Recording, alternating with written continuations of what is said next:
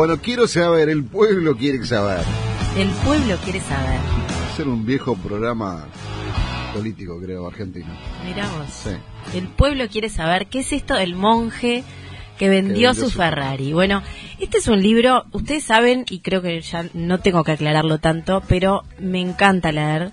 Amo la lectura que te deja algo, ¿no? Que te deja algo para poder crecer, tanto a nivel personal como a nivel eh, profesional, empresarial.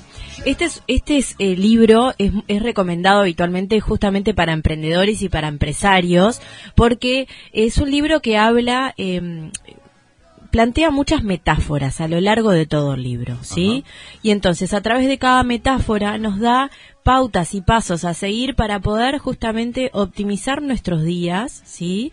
Y para poder este tener esos cambios en otros programas anteriores hemos hablado del libro del Club de las 5 de la mañana, que también es un libro de, de hábitos. Este es un libro que es del mismo autor, de Sharma, por tanto sigue eh, los, los valores, los lineamientos, la forma de pensar del autor, por supuesto, pero nos cuenta a través de una historia, sí, a través de la historia de un abogado muy exitoso que eh, luego de tener un ataque cardíaco decide escaparse como de eh, esa vida tan eh, Esa vorágine, ¿no? esa vorágine, exactamente, esa vorágine, esa vida de, de, de andar a las corridas, de las presiones, de, ¿no? del estrés constante y, bueno, tomar otro rumbo. Entonces, todo lo que vamos a ver hoy es justamente, se va a expresar a través de diferentes metáforas que nos trae el autor para, bueno, marcarnos y darnos algunos siete pasos son para este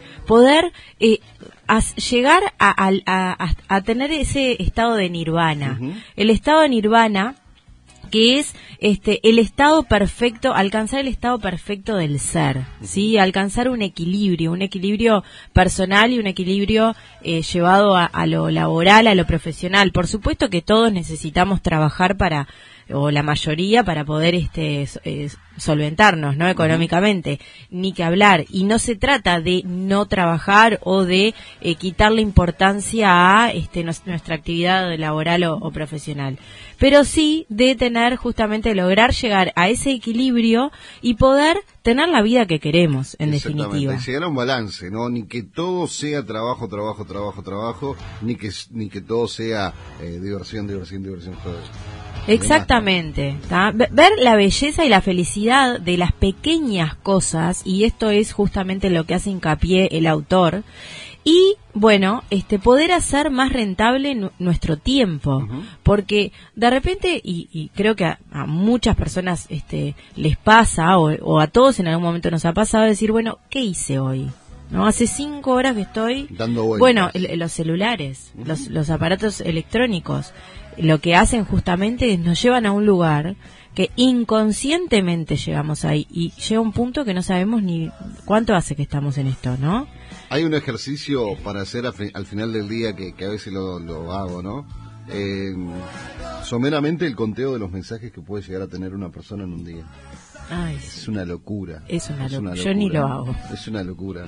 te digo que O sea, to- ni lo hago pues estamos- en el caso mío, por ejemplo, estamos hablando de 300, 400 Ay, mensajes sí. día, de grupos, de una persona, de otra. de- Cuando querés acordar, tuviste 400 mensajes en el día que decís, ah, un disparate. una locura. Sí. Y si te pones a pensar en la época en la que no existía la tecnología, no pasaba nada. Es decir, no pasaba nada, me refiero a que podíamos vivir perfectamente. Por supuesto que hoy la vida y, y el ritmo y el ritmo laboral, o sea, hoy pasa todo por la tecnología, pero está en nosotros ser capaces de eh, decir, bueno, para esto la voy a utilizar, para esto no, o ponernos hasta incluso horarios, tiempos, porque a las 3 de la mañana no vas a estar trabajando, o a las doce y media de la noche, a no ser que sea una persona que, que tenga los horarios cambiados eh, por su trabajo, lo habitual es que no. Entonces, eh, acostarse, por ejemplo, y, y, eh, tratar de evitar el hecho de, ¿quién no? Y decime si vos nunca lo hiciste, te acostaste justamente a eh, ¿no? A ver qué pasa en las redes sociales, quién me escribe. ¿No?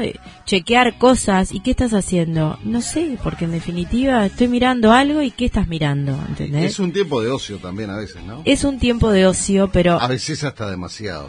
Exacto, y también eso interfiere en el, en el descanso, el, el hecho de estar en contacto eh, con los aparatos electrónicos en el momento previo al descanso, interfiere en el buen descanso. Exactamente, activa nuestro cerebro de manera distinta, ¿no? Exactamente, entonces, bueno, Nos pone en alerta.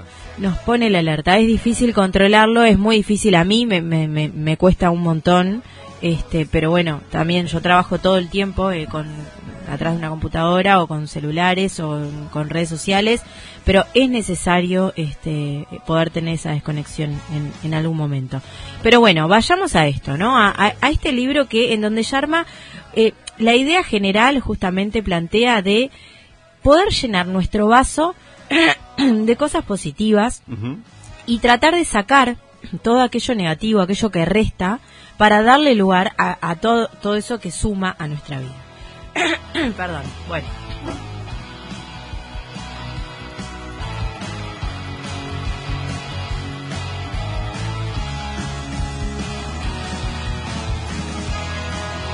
Habilitame, habilitame el micrófono que Ahora estoy. sí, ahora sí. Mate de por medio. Mate de por medio y ya estoy pronta. Bueno, Sharma entonces plantea siete pasos a través de siete metáforas para que podamos recordar, aplicar y alcanzar ese equilibrio. La metáfora número uno, Contame. jardín. La palabra jardín. Uh, jardín. Jardín. Me, Jardín. me- me lleva, me lleva a un lugar bellísimo, eh, el que seguramente yo no voy a poder cultivar, bueno, no soy de los de mano verde, digamos. Este, se me seca una planta de plástico, así que imagínate. Bueno, La historia, con el tema de jardín arrancamos mal, pero no importa. A ver, contame, contame del jardín. ¿de qué se trata? Bueno, Sharma plantea justamente esta metáfora, esta palabra jardín, como una, una comparación con nuestra mente. Todos aquellos que en sus casas decidan tener un jardín saben que, bueno, para que el jardín esté espléndido hay que cuidarlo, hay que regarlo, hay que, ¿no? Lleva su trabajo. Lleva su trabajo, exactamente. Lo mismo plantea para la mente. Plantea que la mente hay que cuidarla, ¿sí? Plantea al jardín como la mente de cada uno, en, en donde nosotros necesitamos cuidarla y dominarla. Estoy frito. Bueno. Y plantea eh, justamente ejercitarla mediante tres técnicas. A ver. La primera técnica es la meditación, ¿sí? Para ello propone observar el corazón de la rosa, una rosa, Sí, ¿sí? El sí. corazón de la rosa, concentrarnos en observar eh, eh, todos los pétalos, ¿sí? Y, y- y observar el centro de la rosa. Y dice que, bueno, cuando nosotros estamos observando justamente ese centro de la rosa, van a querer invadirnos o a entrar en nuestra cabeza otros pensamientos que nada van a tener que ver con la rosa y que está en nosotros el hecho de poder aceptar esos pensamientos que quieren entrar, pero sacarlos nuevamente y volver a enfocarnos en, en el centro de la rosa. Y pensar solamente en el centro de la rosa. ¿Te resulta fácil concentrarte? ¿Abstraerte de todo el resto? Bueno, no. No, no, te pregunto a vos en lo particular. Depende de la situación. Ejemplo, cuando estoy eh, enfocada en un trabajo eh, y tengo que sacar un trabajo, soy de enfocarme y concentrarme en eso y, y, y no y de hecho me pasa de que me concentro tanto a veces que se me va el em, de repente tengo alguna otra cosa y, y tengo que yo funciono mucho con alarmas entonces me pongo muchas alarmas para, bueno, para esto tengo este, este periodo de tiempo. Ajá. ¿Por qué? Porque si no se me va el tiempo, porque me enfoco tanto que no mido. ¿Se entiende? Entonces yo funciono mucho con alarmas. ¿Vos te, sos de la que, que se abstrae del mundo exterior cuando te pones a hacer algo? Cuando me pongo a hacer ese tipo de cosas, cuando me pongo a trabajar en algo que sé que tengo que resolverlo en ese momento, sí. O cuando me pongo, por ejemplo, en un- a leer un libro. Me meto tanto en el libro que no me importa lo que estén haciendo al- alrededor, ¿se si entiende? Te, si te hablan, ¿te das cuenta que te hablas? Sí, te me hablan- doy cuenta que me hablan, pero te voy a decir, estoy, o sea, no me hables, ¿me entiendes? Estoy en otra cosa, a no ser que, eh, está, pueda salir de esa, de ese, de ese cuadrado de concentración, ¿no? Es de, No. de esa zona de concentración, pero Decime. No, no, no, justamente no. Te pregunto porque conozco gente que, que, que se abstrae en algo y le estás hablando, le decís algo y, y, como que está en trance, no, no, no, no, no capta este, estímulos exteriores. Bueno, no, a mí eso no me... Sí. Se mete tanto, yo qué sé, a veces pasa con los celulares, ¿no? Claro, bueno. Se abstraen tanto que... Sí. No, a mí eso no me pasa. Pero sí soy de concentrarme en lo que estoy haciendo y bueno, y, lo que pasa alrededor pasa alrededor. Habitualmente cuando estoy súper concentrada estoy sola, trato de estar sola, porque si no, el, el hecho que se esté moviendo, ¿no? Que trabajar, estoy en el estudio, estoy en mi oficina y, está, y estoy sola en, ese momento. Pero de repente cuando estoy en casa leyendo un libro o haciendo algo para de, trabajo, o me voy a, a, mi escritorio, o este si estoy ahí en el living sentada leyendo un libro, por ejemplo, es como que trato de concentrarme, logro concentrarme. Pero no, no soy de las personas que pasa mucho de que te voló una mosca y ya se te, fuiste con la mosca. Sí, o sea, eh, dejas lo que tiene que o sea, no, no tenés agentes disuasorios que te, que te saquen de lo que estás haciendo. Exactamente, pero de igual modo hay que entrenar la mente a pesar de que tengas la capacidad o, que te puedas llegar a concentrar, porque yo, por ejemplo, me concentro en determinadas cosas y en otras no, como todo el mundo, o sea... Lo que pasa es que hay cosas que no te interesan y no te llegan, claro, no llegas a concentrar. Exactamente, ¿viste? O que me cuesta un poco más, como a todos, pienso yo, porque bueno, eh, tenés que hacer algo porque lo tenés que hacer, porque es trabajo por lo fuera, pero no te atrae tanto la temática, por ejemplo. Entonces, bueno este ejercicio de concentración, de meditación eh, que llama Sharma, es justamente, bueno, plantea el corazón de la rosa, ¿no? Y tratar de concentrarnos en, en, la rosa y todos aquellos pensamientos que quieran entrar a nuestra cabeza, aceptarlos y sacarlos nuevamente. Y van a volver a entrar nuevos pensamientos y hacer lo mismo. Va a llegar un momento que vamos a ser capaces, según Sharma, de pensar únicamente en la rosa e, e identificar cuando quiere llegar ese pensamiento y, y ya enseguida sacarlo. ¿sí? Para que no nos saque del eje del de el corazón justamente de la rosa. De nuestra meditación. Exacto. La segunda técnica para, eh, para ejercitar nuestra mente son los pensamientos de oposición. Y esto está muy alineado a justamente ver las cosas del lado, el vaso medio eh, lleno y no el vaso medio vacío, ¿sí? Los pensamientos de oposición que plantea Sharma eh, se refieren a todos aquellos sentimientos negativos que nosotros podemos llegar a tener sobre una situación, por ejemplo en el trabajo, ¿sí? O sobre una persona, o sobre una situación de la vida diaria, tratar de sustituir esos pensamientos negativos por un pensamiento positivo, ¿sí? mirarlo desde otro ángulo, desde otro lugar. No siempre estar, por ejemplo, con la queja, sino tratar de, bueno, esto pasa por algo, ¿por qué pasa? Buscarle el lado bueno a las cosas, ¿sí? Y tratar de sustituir justamente esos pensamientos negativos por un pensamiento este positivo. Si nosotros pensamos mal de una persona, de, una acción, por ejemplo, de una persona, de un compañero de trabajo, suponte, bueno, tratar de buscarle eh, justamente ese pensamiento positivo, de decir, bueno, está haciendo esto, pero por tal o, cual cosa, quiere ayudar en, ¿no? O, quiere este, aportar en tal otro lugar. ¿Se entiende? ¿Qué tan fácil es llevar adelante un pensamiento positivo?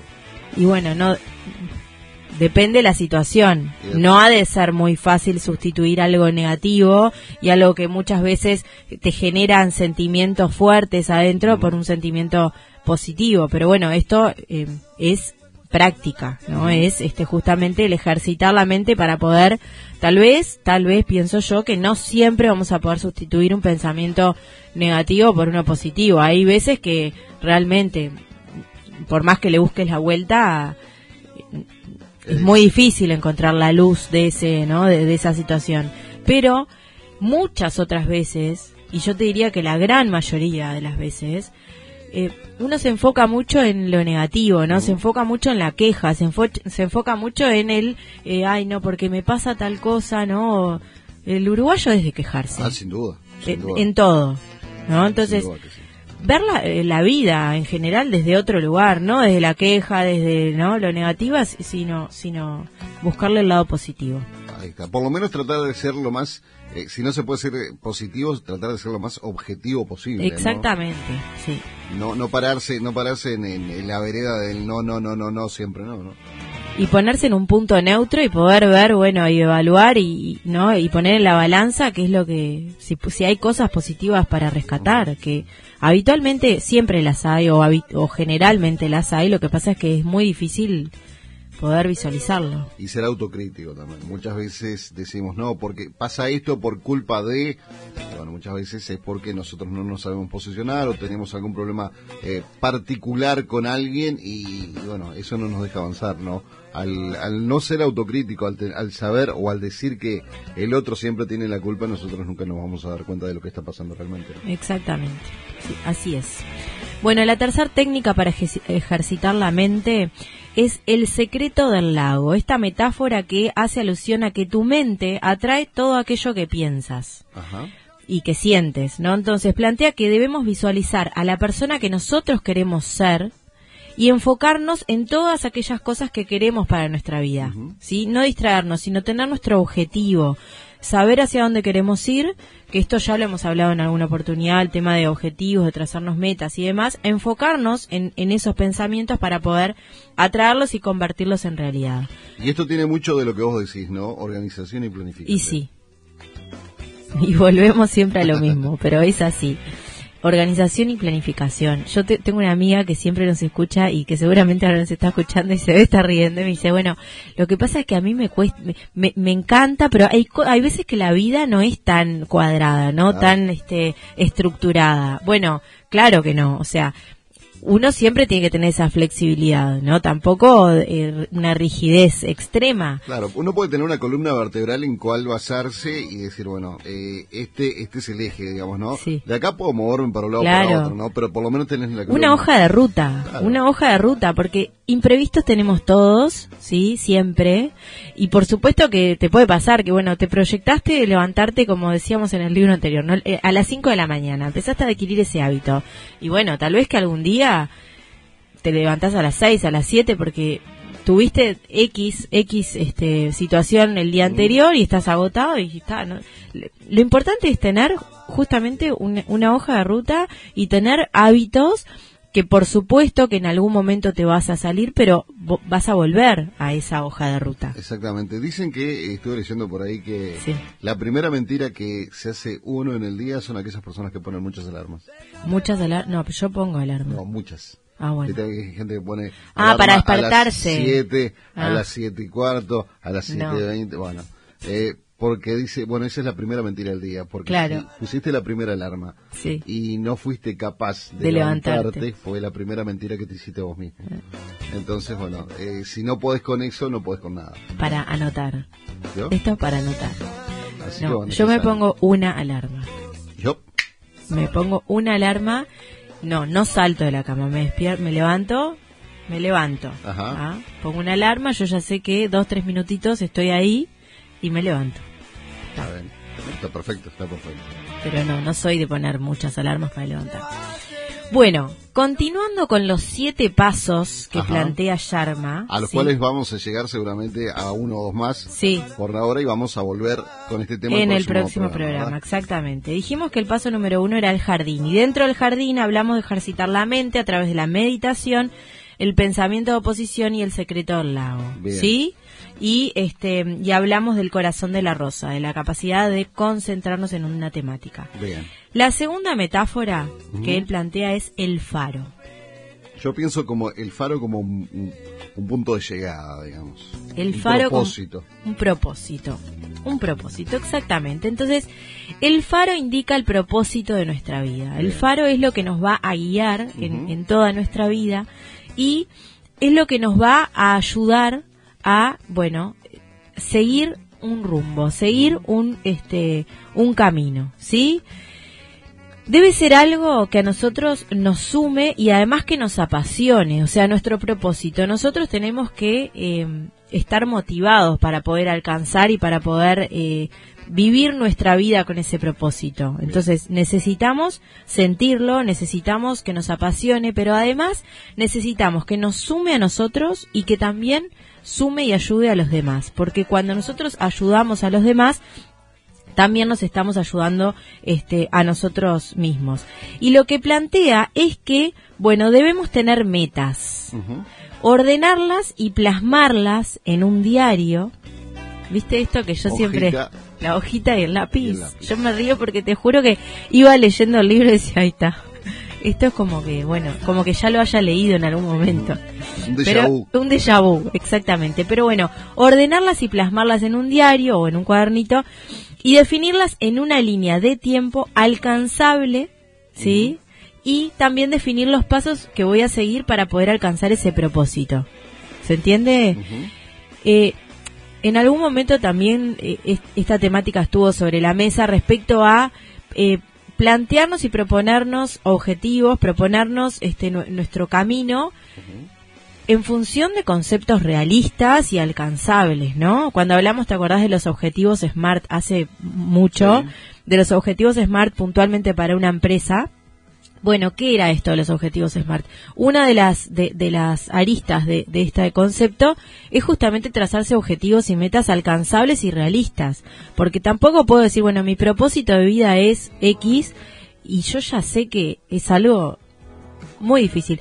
Todos podemos alcanzar lo que nos, nos proponemos, sí, pero por supuesto que eh, tenemos que trabajar sobre eso para poder alcanzarlo y tenemos que eh, ver el contexto también en el y, y la forma y el estilo de vida que nosotros llevamos y que queremos llevar y ese propósito tiene que coincidir digamos y alinearse con con la vida que llevamos sí o que queremos llevar Perfecto. entonces, ordenarlas, eh, plasmarlas en un diario, alinearlas en una línea de, o sea, po- ponerlas en una línea de tiempo y definir este, los pasos para poder alcanzar estas metas. ¿Sí? Muy bien.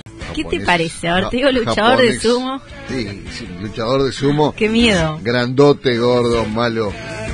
Grandote, Con- gordo, malo. Con todo una eso. fortaleza física y mental muy grande, ¿no? Y sí, la verdad que sí. Yo no quiero cruzarme con un No, luchador yo- de sumo. ¿Sabes qué? Domingo, 12 de la noche, lloviendo, te cruzas en un callejón con luchador de sumo. No sé. Yo miro a ver dónde me puedo colgar, porque seguro que tan ágil para colgarse no, está. No, no, no, sí, no. Pero bueno, el luchador de sumo, esta metáfora que hace alusión a sacarnos de encima justamente todo lo que nos reste y mejorarnos a nosotros mismos en tres aspectos. A ver, Fortaleza de carácter, ajá, fortaleza mental Bien. y coraje. bien. ¿Sí? O sea, se refiere al concepto de Kaizen. El Kaizen es una palabra que, eh, al igual que el sumo, tienen un origen japonés y se refiere a, a un sistema de mejora continua. Es decir, las pequeñas cosas que nosotros podemos ir haciendo y se van sumando para a largo plazo o al mediano plazo generar beneficios este muy posi- o sea, resultados muy positivos, Bien. ¿sí? Entonces, a eso hace alusión el, el luchador de este de sumo. Y Yanma plantea respecto a esto 10 rituales para esta mejora continua. ¿sí? Primer ritual, la soledad. Dice que se necesita un tiempo para estar solos y reflexionar acerca de todo lo que hicimos en el día. ¿sí? Todos los días poder reflexionar qué fue lo que hicimos ese día. Bien. El, el segundo ritual es respecto a lo físico, hacer cinco horas de ejercicio a la semana. No Viste que siempre está presente el hecho de, eh, de ejercitarse. Sí. No es tanto, cinco horas a la semana, pensalo como una hora al día de lunes a viernes, por ejemplo. Claro. O sea, el hacer ejercicio, por ejemplo, implica no tener ir sí o sí al gimnasio, No. sí se puede caminar, Caminar. se puede hacer gimnasio, se puede hacer estiramiento, hay muchas cosas para Muchas hacer cosas. sin tener que ir a un gimnasio. O sea, no pensemos directamente en eso, ¿no? Si bien es buenísimo, Es buenísimo, pero, no nos quedemos con la excusa de, ay, no me tengo tiempo para ir al gimnasio. claro, no me puedo atar a un horario Camina media hora de tarde, camina media hora de y mañana. ya está. Exactamente. Levantate más temprano y anda caminando al laburo. Y sí, también. Exacto.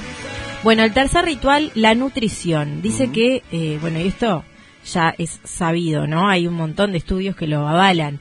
Eh, una buena alimentación, una alimentación saludable que este, favorece obviamente a nuestros pensamientos. Sharma lo que plantea es seguir una alimentación basada en frutas, en vegetales y en granos y tratar de disminuir, no eliminar, sino disminuir el consumo de carnes y evitar los, los alimentos procesados. Eso es lo que él plantea como para poder este, mejorar ta- eh, y optimizar, digamos, nuestro estado físico, mental y demás. El cuarto ritual es el conocimiento abundante, leer 30 minutos al día. Y esto yo felicidad total porque amo leer, ya saben, Ahí siempre está. voy a, voy a ser propulsora de la lectura. Ritual número 5, la reflexión personal. Todos los días, en la tarde o noche, pensar en qué hicimos a lo largo del día. Viste que eh, en uno de los, de los primeros rituales dijimos que eh, la soledad, Soledad. el primero. ¿sí?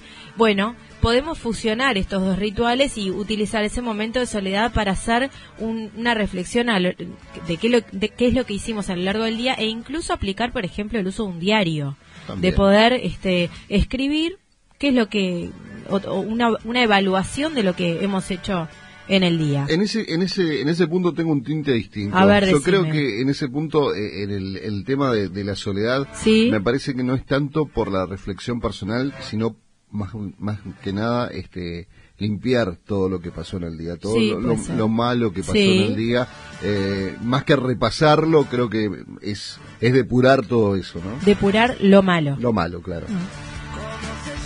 No sé, Sacarlo, o sea, sí. es, es, es un, eh, claro, es un punto distinto que, o sea, lo veo yo, no, no quiere decir que sea está así. bien, está correcto, está bien. Reflexionar acerca de, o reflexionar acerca de lo, de lo bueno y de lo malo que, que pasó, ¿no? Bien. Bueno, así que, punto número 5, el ritual número 5 era la reflexión personal. El riti- ritual número 6, Sí. despertarse temprano, con el sol. Viste que acá, Sí, en vale. el otro, te plantea antes del amanecer. Ahí está, por eso te decía, un tinte distinto también, ¿no? Exacto. En uno me plantea, antes de la mancera, ahora en el sol. Sí, porque este libro, eh, por lo que yo he visto y, y percibo, si bien sigue los mismos valores y el- el- ¿no? la misma corriente del pensamiento de Sharma que, que planteó en el Club de las 5 de la mañana, no es tan rígido, es mucho más flexible, es mucho Ajá. más adaptado de repente a, bueno, está bien, si no podés, o sea, no es tan extremista, ¿se entiende? Eh, tal vez no te plantea levantarte antes del amanecer a las 5 de la mañana o a las 4.45 de la mañana, sino levantarte con el sol. Pero no esperar a, bueno, depende también en la época del año, Claro. ¿no? Sí, me, me levanto con el sol en pleno invierno, son las 8 de la mañana. Y bueno, por eso. Pero amanecer temprano. Bien. ¿Sí?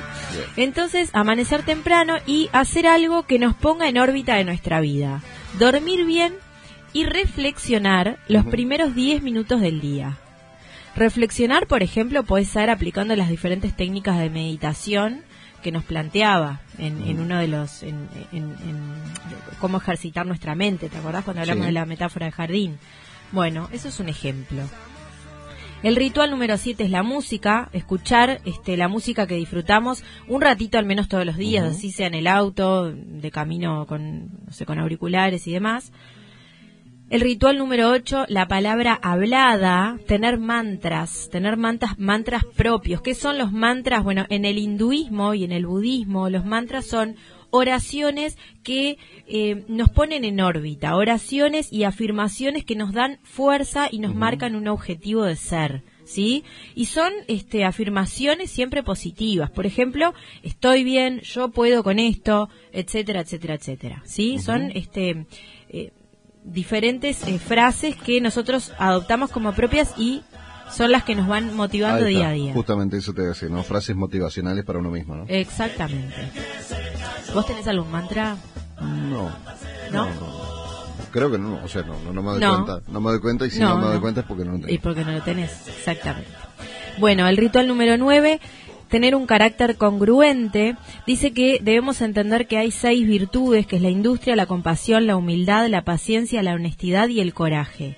Plantea esas seis como virtudes. Y lo que nos plantea es que debemos pensar en cómo podemos vivir respecto a cada una de esas virtudes.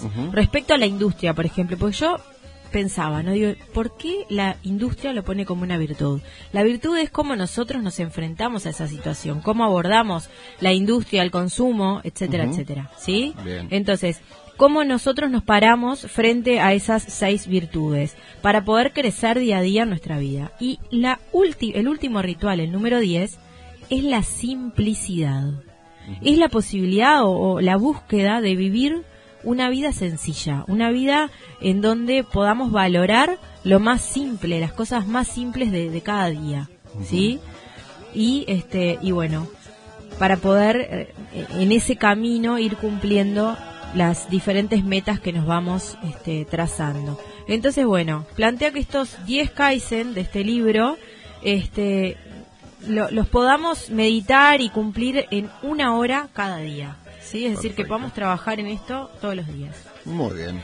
¿Con, qué nos vamos? Continuando, eh, esto estaba todo dentro de la metáfora del concepto del luchador, de sumo. Sí, que en definitiva, en resumen, es sacarnos de encima todo lo que nos resta y sumar todo lo que nos, lo que nos hace bien. La cuarta metáfora es el cable rosa. Ahí sí, si me preguntas, no tengo ni idea. Ni idea. Bueno, Sharma plantea que eh, esta metáfora eh, se refiere a la disciplina. ¿Por qué pone el cable rosa como metáfora? Porque un cable está este, compuesto ¿sí? de pequeños eh, filamentos. Filamentos, exactamente. Y esos filamentos componen el cable. Entonces, él lo que plantea es que nuestra vida, ¿sí? está compuesta de pequeños hábitos que hacen los resultados. Esos hábitos serían los diferentes filamentos y ese cable sería nuestra vida, ¿sí? Entonces, la suma de pequeños hábitos hace la diferencia de cuáles van a ser los resultados de este, nuestra vida. Y la disciplina justamente es la que está compuesta por esos pequeños hábitos, ¿sí? tener disciplina para poder alcanzar nuestras metas y objetivos. La metáfora número 5 es el reloj y habla, por supuesto, que del tiempo, que es el recurso más, valioso. que tenemos, ¿no? Sin duda. Más valioso que tenemos. Todo se rige por eso. Todo se rige por el tiempo. Exactamente. Y, y la vida es una sola y la verdad es que hay que tratar de exprimirla al máximo. Entonces, mira lo que revela él. Él dice que el 80% de las cosas que nosotros conseguimos, ¿sí? O sea, de, todo aquello que conseguimos que realmente queremos, proviene del 20% de las cosas que hacemos. ¿Se entiende?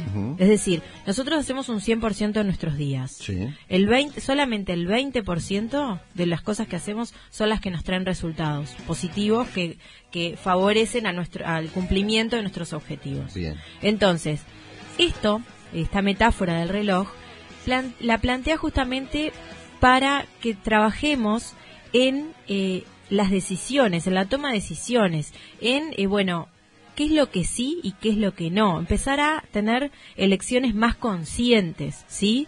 Decidir la mayor parte del tiempo de nuestros días qué es lo que vamos a hacer y qué es lo que no. ¿Sí? Porque viste que hay veces que hacemos las cosas Sí, a la carrera y automático, ¿no? Automático, a la carrera, sin pensar, sin parar y reflexionar.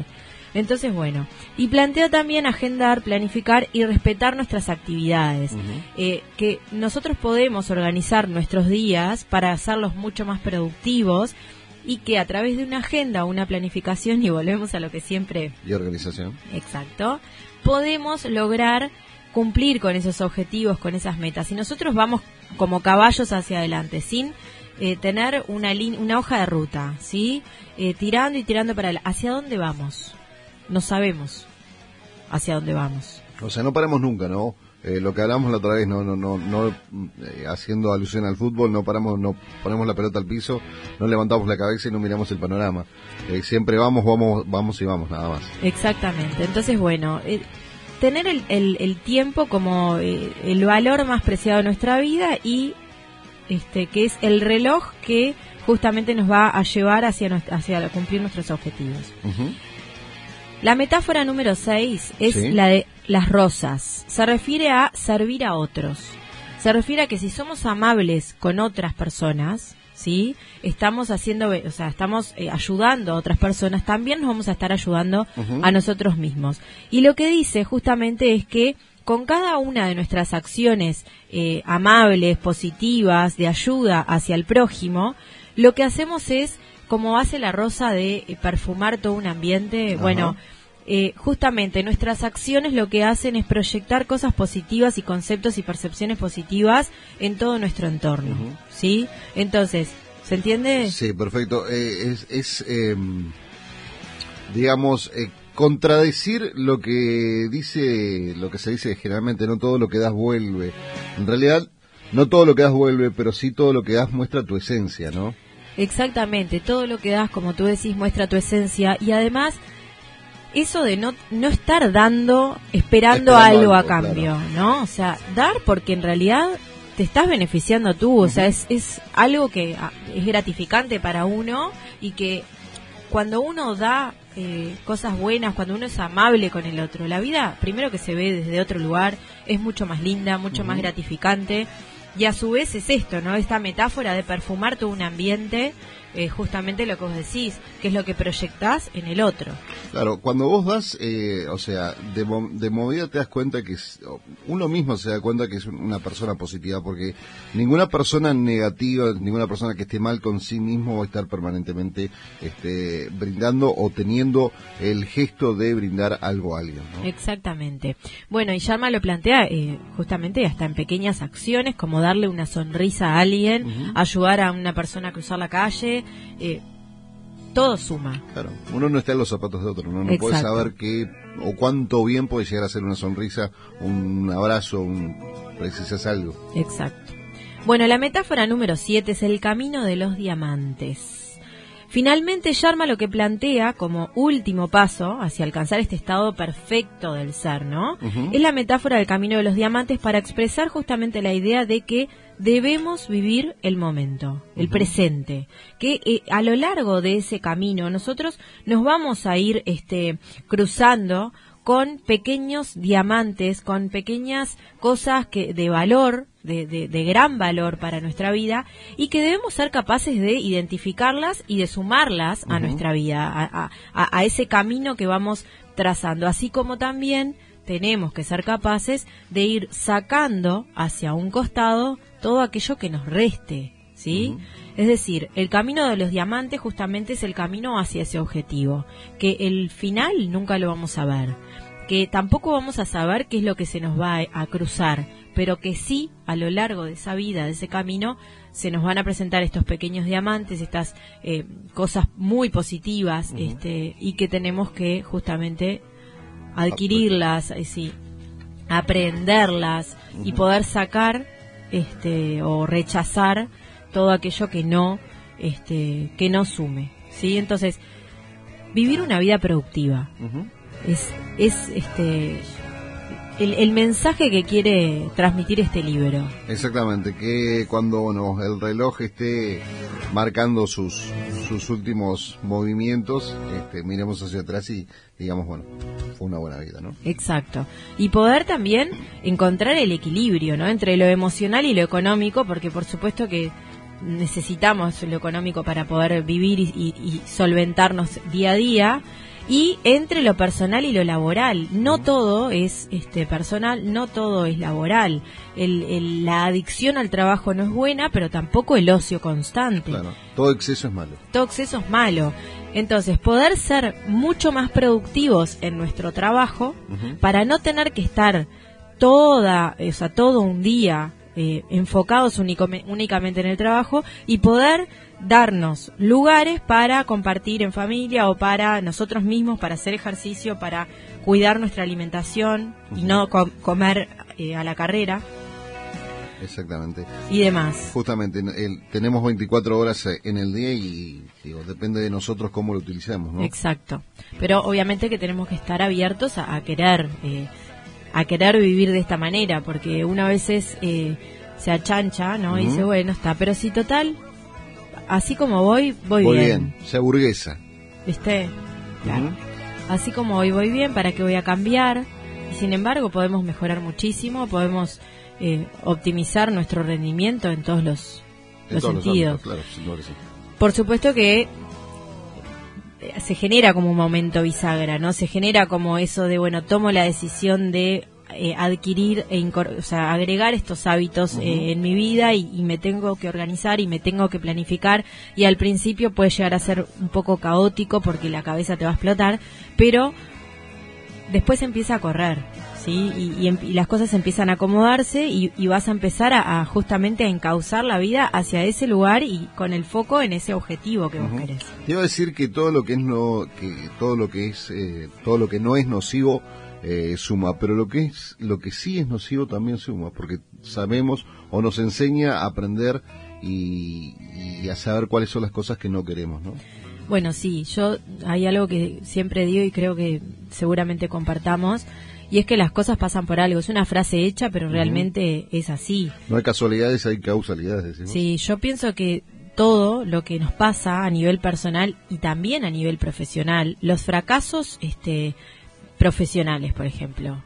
¿Por qué me pasó esto? ¿Por qué me despidieron del trabajo? ¿O por qué eh, quise emprender y mi empresa fracasó? ¿Por qué me pasa esto? ¿Por qué tuve una mala experiencia con un socio? Bueno, todo eso lleva justamente a primero al crecimiento personal, al crecimiento profesional y obviamente a, eh, bueno, te está preparando para poder tomar mejores decisiones. Claro, tenemos que tener eh, suficiente visión eh, como para darnos cuenta dónde fallamos nosotros y suficiente visión para darnos cuenta de no autoflagelarnos, ¿no? Porque hay cosas que, eh, bueno, vienen de otro lado que no son culpa nuestra y que, bueno, tampoco podemos achacarnos siempre la culpa a nosotros, pero tampoco los otros tienen que tener siempre la culpa. No, no, porque viste que habitualmente... balance, sí, el uruguayo siempre, no, por la culpa. me pasa porque me pasó esto por culpa de aquel o de aquello o de esto, ¿no? Y no es así.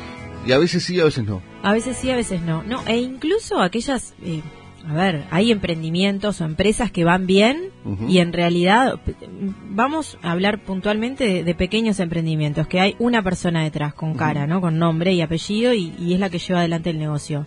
El negocio va bien, pero a esa persona ese, ese negocio no le está haciendo bien, ¿se entiende? Le va bien eh, económicamente, pero no la hace feliz. Bueno, entonces tener la capacidad también de tomar esas decisiones, de saber, bueno, esto va bien, pero en realidad no es esto lo que yo quiero hacer. Tampoco tirar todo por la borda, pero empezar a construir un camino paralelo para poder en algún momento alargar eso que no te está haciendo feliz a pesar de que vaya bien. Exactamente.